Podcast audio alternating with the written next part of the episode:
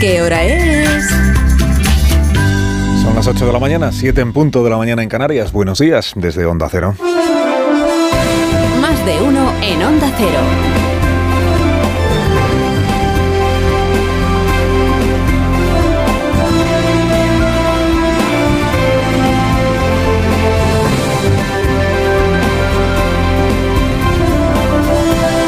Tal como están, bienvenidos a una nueva mañana de radio. Sonamos el 4 de enero de 2024, que es día de víspera. Su Majestad de los Reyes de Oriente, estos no abdican, eh, acercándose ya a la frontera española para desfilar mañana en, proces- en procesión, ¿no? en cabalgata por los pueblos y por las ciudades de nuestro país. Ya están llegando, ya están llegando, ya están llegando. Y después pues se volverán a Oriente. No porque ellos quieran, sino porque tienen que atender allí sus obligaciones de, de monarcas. Si pudieran elegir, igual decían lo que Santiago Sánchez Cogedor, el caminante con el que hablábamos ayer, ¿no? La suerte que es nacer en España. La ruta que eligen cada año los, los Reyes Magos para venir y luego para irse es una ruta perfectamente secreta. Perfectamente secreta, pero viendo cómo está Palestina, cómo está Israel, cómo está Irán, cómo está el Líbano, no hay que ser experto en seguridad para saber que van a evitar pasar por todos esos lugares. Ellos que pueden ir por donde quieran. Van a evitar pasar por todos esos lugares porque está la cosa como está. Mire, el gobierno de Alemania ha sido el primero de la Unión Europea y seguramente no será el último en instar a sus nacionales en el Líbano a que abandonen inmediatamente ese país. Hubo anteayer, como les contamos aquí, un ataque israelí que acabó con el número 2 de Hamas, ya había sugerido el gobierno alemán a sus nacionales en el Líbano en el mes de octubre, cuando eh, Hamas atacó Israel.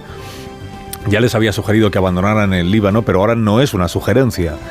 Ahora, eh, hombre, no es una orden porque no tiene potestad para ordenar nada el gobierno alemán a sus nacionales en el Líbano, pero casi casi conmina, diga, conmina a sus nacionales a que primero vayan a los consulados a registrarse para tener perfecta noticia de cuántos alemanes y quiénes están y, en qué situación en ese país.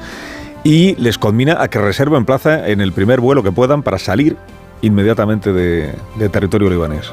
A quienes elijan quedarse en el Líbano, a lo que les conmina el gobierno de Alemania es a que hagan acopio de alimentos y de medicinas. O sea, y traducido, que parece claro que lo que Alemania teme que se vaya a producir en las próximas horas es que lo que hasta ahora era el conflicto entre Israel y el grupo terrorista Hamas derive o se amplíe al conflicto entre Israel y el grupo de Hezbollah, que tiene su, su cuartel general y su base de actuación en el Líbano. Por tanto, estaríamos ya ante lo más próximo a una guerra convencional entre Israel y otro país, que es el Líbano, aunque los ataques ya se estén produciendo, pero contra Hezbollah. Estaríamos, por tanto, ante lo más parecido, lo más próximo a una guerra ya convencional entre Israel e Irán, que es el patrocinador de Hezbollah. Ojalá crucemos los dedos para que todo esto no llegue a suceder. Pero digamos que la situación en las últimas horas hace temer que se complique todo bastante. Y además, en la frontera, lo recordábamos antes, en la frontera entre Israel y el Líbano, hay una fuerza internacional de paz. Está dedicada precisamente a intentar evitar que todo salte por los aires en esa frontera. Y el mando de esa fuerza internacional es un mando español. Y 700 de los militares que integran esa fuerza internacional son militares españoles. Que patrullan con los BMR. Los vehículos blindados que estaban preparados para resistir los explosivos que existían cuando se fabricaron esos vehículos, o sea, hace 45 años, pero que, claro, ha ido pasando el tiempo, ha ido pasando el tiempo. En octubre hubo alguien que alertó de la fragilidad de los blindados españoles en el Líbano. Alguien que no era un cualquiera, porque desempeñaba un cargo que no es un cargo cualquiera. Alertó de la fragilidad de los BMR el director de la Seguridad Nacional, que pertenece al gabinete del presidente del gobierno. El general Miguel Ángel Ballesteros, que fue re- relevado, no por esto, sino por eh, jubilación, creo que fue la mm, razón que se dio, en el mes de noviembre cuando hubo cambio o cuando se constituyó el nuevo gobierno. ¿no? Hoy quien desempeña ese puesto, directora de la Seguridad Nacional, es la general Gutiérrez Hurtado, con experiencia ella misma en misiones internacionales y al tanto, naturalmente que sí, al tanto del material con el que patrullan nuestros soldados. Situación en el Líbano que se puede complicar aún más, digo, en las próximas horas. Lleva en el cargo la directora de Seguridad Nacional, pues desde que llevan en el cargo los nuevos ministros del Gobierno de España, así que cuando se produjo la constitución del nuevo gabinete en el mes de eh, noviembre, o sea que lleva el mismo tiempo que Mónica García, médica y madre, como ministra de Sanidad del Gobierno de España. En su primer mes de gestión ministerial se ha destacado la nueva ministra por retomar la legalización del cannabis como producto medicinal, uno de los objetivos más inmediatos eh, por anunciar su intención de extender a las terrazas la prohibición del consumo de tabaco y por eh, tuitear. Tuitear sobre lo bien que gobierna Yolanda Díaz y los ministros de, Sumar. Ministros tuiteros. Ministros tuiteros. Bueno, pues tal como ha empezado el año en los centros de salud y en las urgencias hospitalarias en nuestro país, todo indica que el primer gran desafío de la nueva ministra de Sanidad puede ser la epidemia de gripe o la epidemia de infecciones respiratorias, porque está la gripe, está la COVID, está, la, están las bronquitis. Este aluvión de pacientes que se están produciendo en las urgencias de los hospitales, en las urgencias de los ambulatorios, que ha devuelto a la información nuestra de cada día palabras como saturación, colapso, presión asistencial. Y que ha llevado a los gobiernos autonómicos a empezar ya, algunos de ellos, a reprogramar tareas en los hospitales, a, reorganizar los turnos del personal sanitario, estamos además en fechas navideñas, fechas de vacaciones, a pedir a la población que se vacune de la gripe. 70% es dato que, se facilitó ayer, 70% de las personas que llegan infectadas a los centros de salud, a los hospitales, no están vacunadas. Y la vacuna de la gripe sí que existe, desde hace muchísimo tiempo. Han actuado los gobiernos autonómicos. Bueno, ha actuado también el Ministerio de Sanidad. La ministra ha escrito un tuit Dices, por algo se empieza. Quien no tenga Twitter, pues que se lo haga. Tuitea la ministra eh, Mónica García, azote de Isabel Díaz Ayuso. Tuitea que es importante vacunarse, que hay que ventilar, que hay que permitir que no acudan a su trabajo quienes tengan síntomas y que hay que reforzar las plantillas de los hospitales y de los centros de. Digamos que lo que ha hecho es un tuit para poner deberes a los demás, a la población, que se vacune a las empresas que dejen días libres a sus empleados, a los gobiernos autonómicos que refuercen las plantillas. Luego ya lo que pueda hacer el ministerio para ayudar a controlar la epidemia de gripe lo iremos sabiendo. iremos sabiendo, imagino, en próximas entregas o cuando acaben las vacaciones para quien todavía las tenga. Bueno, víspera de Reyes, víspera de que vengan los Reyes Magos, de que vengan mañana los Reyes Magos, y tiempo de prodigios. Prodigios, ¿cómo calificar si no esta que es la noticia política del día? Atención, el PP ha hecho suya una propuesta de Pedro Sánchez. Alabado sea Feijó, que admite que el presidente tiene razón en algo. El PP ha hecho suya una bueno, que digo una propuesta de Pedro Sánchez, el PP ha hecho suya una promesa de Pedro Sánchez. Incumplida promesa. Bueno, ya estamos hablando de Pedro Sánchez. Incumplida promesa, pero con autoría sanchista. Propuesta promesa que data del año 2019, aquel tiempo tan lejano, en una galaxia aún más lejana, en la que el PSOE llamaba rebelión a lo de Puigdemont y Junqueras y reclamaba reforzar, no vaciar, sino reforzar el Código Penal para castigar insurrecciones. Póngase usted mismo voz a la propuesta, presidente. Incorporar en el Código Penal un nuevo delito para prohibir de una vez por todas la celebración de referéndums ilegales en Cataluña, como ha ocurrido cuando gobernaba el Partido Popular. Eso es. Hacer delito la convocatoria de un referéndum ilícito. Promesa estrella del presidente Sánchez en 2019. Porque en 2019 le parecía de cajón que había que penalizar la convocatoria de un referéndum ilícito como el que se produjo gobernando el PP.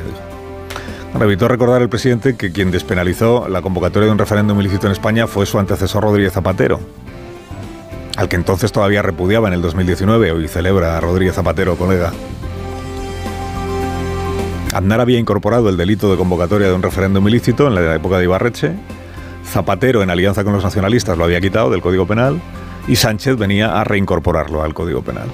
Cosas, ¿eh? Cosas de nuestra Naturalmente, Sánchez no lo hizo. Bueno, pues ahora es el PP el que lo propone en su enmienda a la ley de amnistía, que más que una enmienda es una reforma del Código Penal, porque... o sea, la famosa ley de amnistía, que según el gobierno era impecable, según el independentismo requiere todavía de algunos ajustes. Dicen, estamos buscando algunos ajustes para blindar del todo la ley. Dice, ¿para blindarla de qué? ¿Qué significa blindar una ley? Digo, todavía está por ver cómo queda la ley de amnistía, que saldrá adelante porque tiene mayoría en el Congreso de los Diputados. No saldrá adelante todo lo que está proponiendo el PP porque no tiene mayoría, pero ayer registró su texto alternativo, que no solo plantea no amnistiar a nadie, sino que incluye, primero, una propuesta de eh, modificar el Código Penal para que se puedan ilegalizar partidos políticos que promuevan insurrecciones. Si en el 2017 hubiera existido algo parecido, pues que alguien hubiera podido promover la ilegalización de Junts per Catalunya, de Esquerra Republicana, por haber promovido la sedición, que hoy ya tampoco es sedición porque se quitó del delito del Código Penal. Digamos que el PP abre un nuevo frente al, al, debate público, que es la ilegalización de los partidos independentistas en el caso de que reincurran o incurran en una insurrección o, o rebelión o como se le, como se le acabe llamando. Este es un tema nuevo. Bueno, Vox lo venía planteando, lo venía defendiendo, ahora se suma el Partido Popular.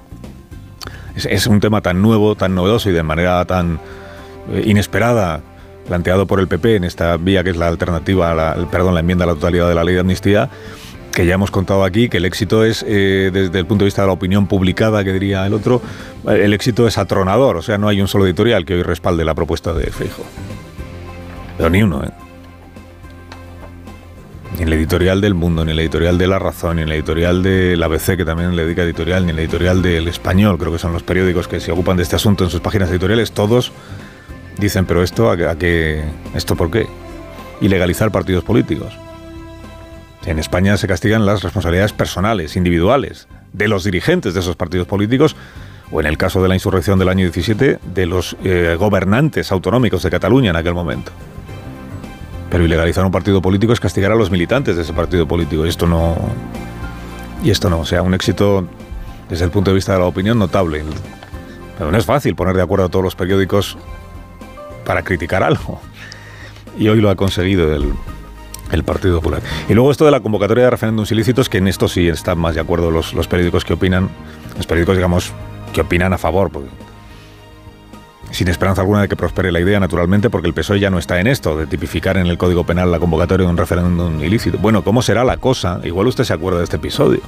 ¿Cómo será la cosa que el portavoz parlamentario del Grupo Socialista, el señor López, se enteró en este programa de que convocar un referéndum ilícito no es delito en España? Él estaba seguro de que sí, y de que a Oriol Junqueras le habían condenado precisamente por eso. Convocar un referéndum ilegal es punible, es delito. Hoy no, hoy en España no. Sí, sí, quiero decir, eh, de hecho, porque se... un referéndum ilegal lo despenalizó Zapatero. No, no, no, no, pero quiero decir, pero ¿por qué se persigue entonces si no? El presidente Sánchez tiene prometido volver a penalizar. ¿Por qué, se persigue si no tenía a Puigdemont o se persigue a otros y, se encarcela a otros? Por desobediencia al Tribunal Constitucional. Sí, pero por haber puesto en marcha, un, por, haber puesto en marcha un referéndum ilegal que no estaba permitido en nuestro ordenamiento jurídico. Quiero decir... Quiero decir que no estaba penalizado el Código Penal. Sí, sí, sí. Pues no, no, no. Pero es interesante, le parecía de cajón a Pachi López que quien convoque un referéndum ilícito tenga que ser castigado. Dice, por supuesto que es punible. Por supuesto que debería ser punible, debería haber dicho. Pues si debería ser punible, pues que lo, que lo punibilice en la reforma.